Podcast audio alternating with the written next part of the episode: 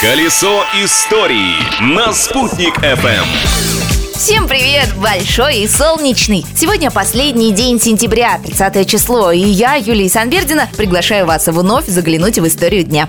События дня.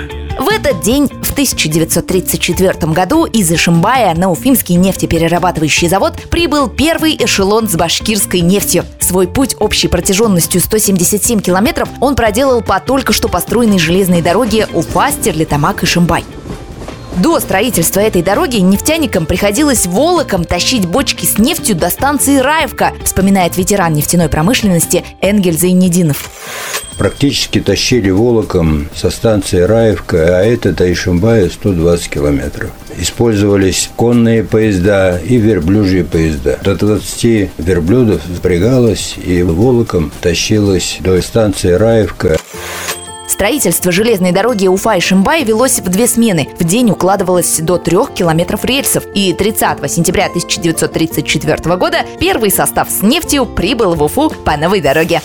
Изобретение дня. А 30 сентября в далеком 1452 году в Германии была напечатана первая книга. Это была Библия. Заслуга эта принадлежит Иоганну Гутенбергу, который, собственно, и создал способ книгопечатания подвижными литерами, который оказал огромное влияние не только на европейскую культуру, но и на всемирную историю. А сам Гутенберг стал первым печатником Европы. Открытие дня. Ну и в продолжении темы самых первых. 30 сентября, но уже 1882 года в американском городке Эпплтон разработана первая в мире гидроэлектростанция, раздающая электричество множеству потребителей. Это была динамо-машина, приводимая в движение водяным колесом. Построенная владельцем бумажной фабрики Роджерсом, она могла освещать его дом, фабрику и даже соседние строения.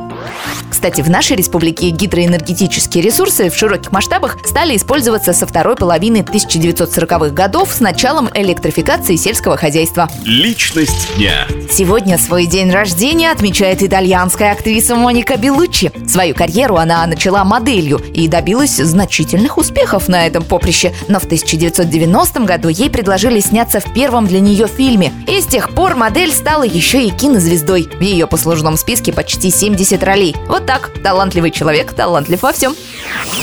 That's all, что в переводе на русский означает «вот и все». Это неспроста я на английском заговорила. Сегодня, между прочим, Международный день переводчика. На этом я, Юлия Санвердина, прощаюсь с вами. До новых встреч. Наслаждайтесь жизнью, не стесняйтесь. Колесо истории на «Спутник FM.